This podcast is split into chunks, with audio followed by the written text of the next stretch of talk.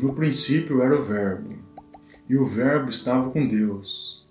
O Verbo era Deus, ele estava no princípio com Deus. No princípio disse Deus: Façamos o homem à nossa imagem, conforme a nossa semelhança. Deus disse para Jesus isso. Façamos o homem à nossa imagem e nossa semelhança. Antes eu ficava meio assim: Jesus é tudo isso? Foi homem também? Será que foi filho de Deus mesmo?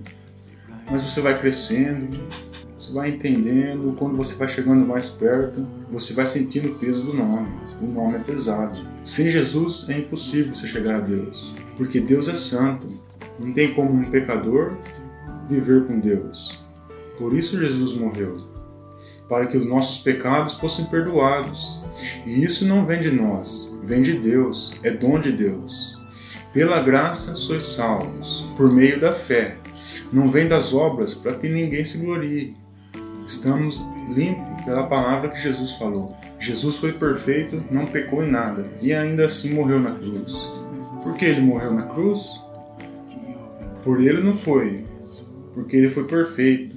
Foi toda, foi por toda a humanidade. Moisés profetizou a vinda de Jesus. O Senhor teu Deus te despertará um profeta no meio de ti e de teus irmãos, como eu, a ele ouvireis. Davi, em suas últimas palavras, haverá um justo que domine sobre os homens, que domine no temor de Deus.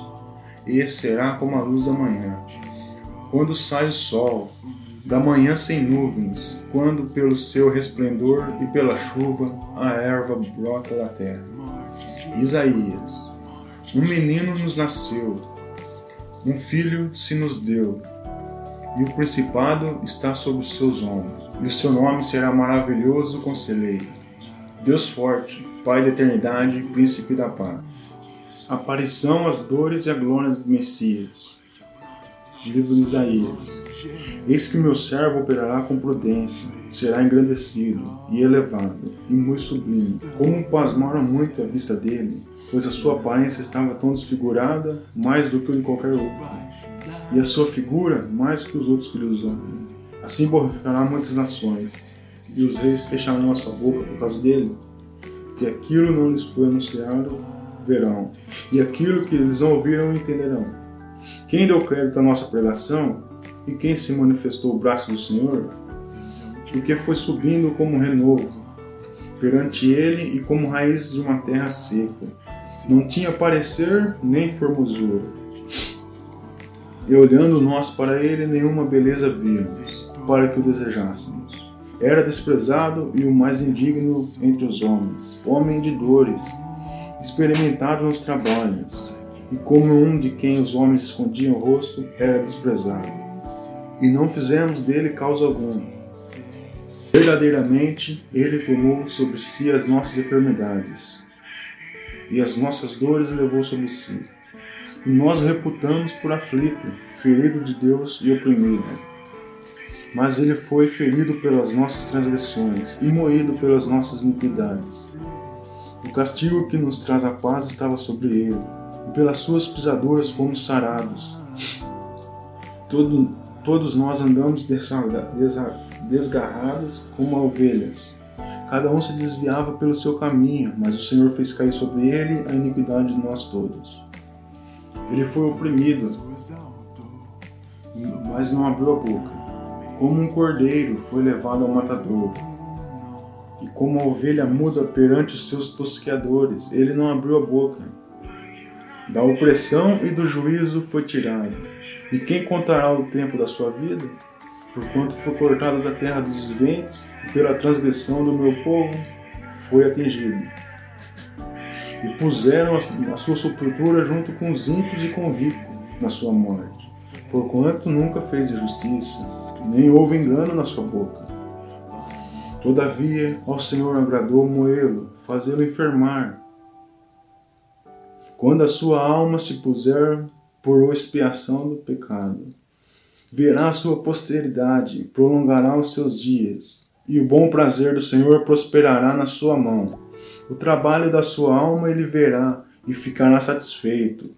Com o seu conhecimento, o meu servo, o justo, justificará a muitos, porque as iniquidades deles levará sobre si. Pelo que lhe darei a parte de muitos, e com os poderosos repartirá ele seu despojo. Porquanto derramou a sua alma na morte, e foi contado com os transgressores, mas ele levou sobre si o pecado de muitos, e pelos transgressores intercedeu. Os magos do Oriente, quando Jesus nasceu em Belém da Judéia, os monges vieram ver. Herodes não suportou. O anjo mandou José pegar o menino e a mãe fugir para o Egito. Herodes matou todos os inocentes. Depois voltaram do Egito e chegaram em uma cidade chamada Nazaré. Por isso é Jesus de Nazaré. Aí apareceu João Batista pregando no deserto da Judéia. Raça de víboras, raça de víboras. Depois João batizou Jesus. Aí depois do batismo veio a tentação de Jesus. Jesus foi conduzido pelo Espírito ao deserto, jejuou 40 dias. Depois teve fome. Aí Satanás falou para ele transformar pedra em pão. Se é filho de Deus. Mas Jesus respondeu: Nem só de pão viverá o homem, mas de toda a palavra que sai da boca de Deus. O encardido falou para Jesus pular de cima do templo e citou a Escritura: A teu respeito dará ordem aos anjos para te proteger ele tentou enganar o verbo usando o verbo. Ai que dó, né?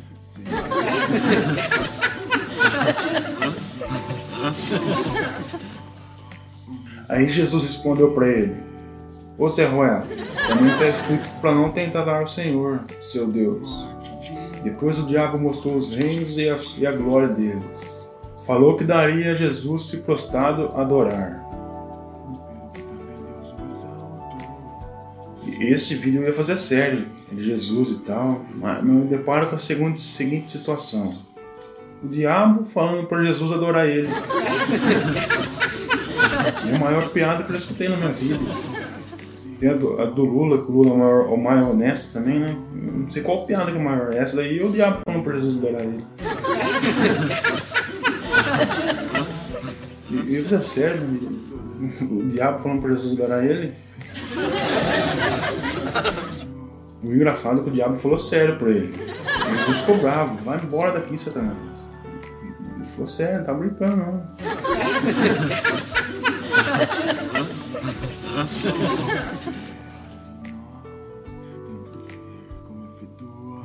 Não acredito que ele falou isso. Falou. O duro que falou, hein?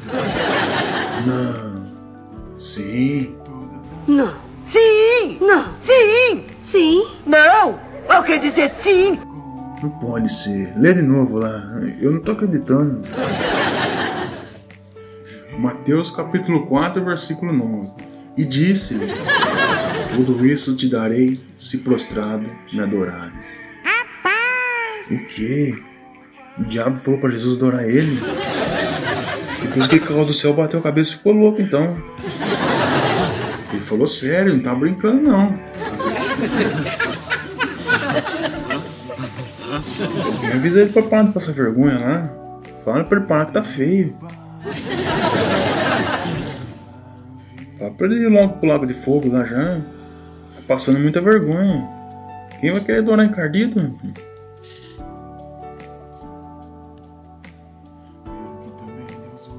Jesus tinha concupiscência porque Deus não tenta ninguém, mas cada um é seduzido por sua própria concupiscência.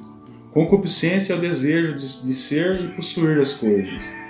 Jesus era homem, carne, tinha fome, tinha frio, tinha vontade de ter as coisas, tinha vontade de ser chamado filho de Deus e de possuir todos os reinos. Hoje sabemos que ele está à destra do Deus Pai e que possui todo o reino. Pois tudo foi entregue em suas mãos. Mas Satanás falou disso porque ele sabia disso. Falou dele ser filho de Deus, falou das Escrituras, porque ele sabia que Jesus gostava das Escrituras. O diabo vai te tentar naquilo que você gosta. Ele não vai vir com um prato de quiabo sardinha pra você. Ah, come isso aqui. Não!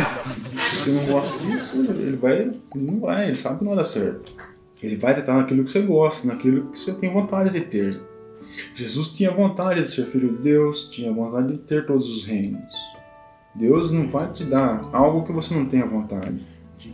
Ah, que vontade de ter Ah, Jesus, você quer ser filho de Deus? Aqui tá, toma então. Ah, diabo, você quer ser o capiroto? Ah, tô também, não precisa ficar bravo. Pode ser encardido, sem problema nenhum. Cada um tem seu papel, cada um tem seu lugar. Deus não obrigou Jesus a ser Jesus e nem o diabo a ser diabo. Jesus disse: Eu tenho vontade de ser filho de Deus, tenho vontade de ter todo o reino. Mas se um dia eu tiver, vai ser do jeito de Deus e não do jeito dos errados. Então tá bom, então tá certo. Aí Jesus voltou para Galileia, chamou os discípulos, estava andando perto do mar da Galileia, viu Pedro e André pescando, falou: Me segue. Eles falaram: Ah, tá bom, vamos. Deixaram as redes lá, foram na hora. Passou perto de um barco, Tiago João, o pai deles, Zebedeu. Jesus falou: Me segue. Deixaram tudo, saíram correndo, foram. Até Zebedeu foi junto. Mas eu não vi nenhum evangelho de Zebedeu na Bíblia. Foi fazendo suas pregações, foi fazendo milagres, água, vinho, caná da Galileia, primeiro milagre, exorcismo de lá para cá, curando a turma, acalmando o mar, a tempestade, dividindo pão, divisão dos pães e peixes, transfiguração, ressuscitando a turma, amaldiçoando a figueira, colando a orelha do servo no lugar, a outra pesca milagrosa, teve a entrada triunfal em Jerusalém, pobre, montando sobre um asninho, filho do mundo, teve a última Páscoa, Santa Ceia, depois a morte de cruz, ressurreição. Agora está sentado à destra do Deus Pai. Eu olho para frente, para o futuro e quero continuar a seguir o Evangelho, independente da situação. A humildade que Jesus ensinou, o temor a Deus, a sua sabedoria. Se bater numa face, ofereça outra. Se o inimigo tiver fome, dá comida para ele. Não tema quem mata apenas o corpo, não pode matar a alma. Para ganhar a vida, tem que perder primeiro. Tem que carregar a cruz. Vão te perseguir. Jesus não disse essas coisas para que a gente tenha paz nele. No mundo tereis aflições. Mas tenha de bom ânimo, pois eu venci o mundo. Estarei convosco todos os dias, até a consumação dos séculos. Amém. Quem é Jesus? É o meu Salvador, é o Salvador do mundo. Tanto querer como efetuar, segundo a sua boa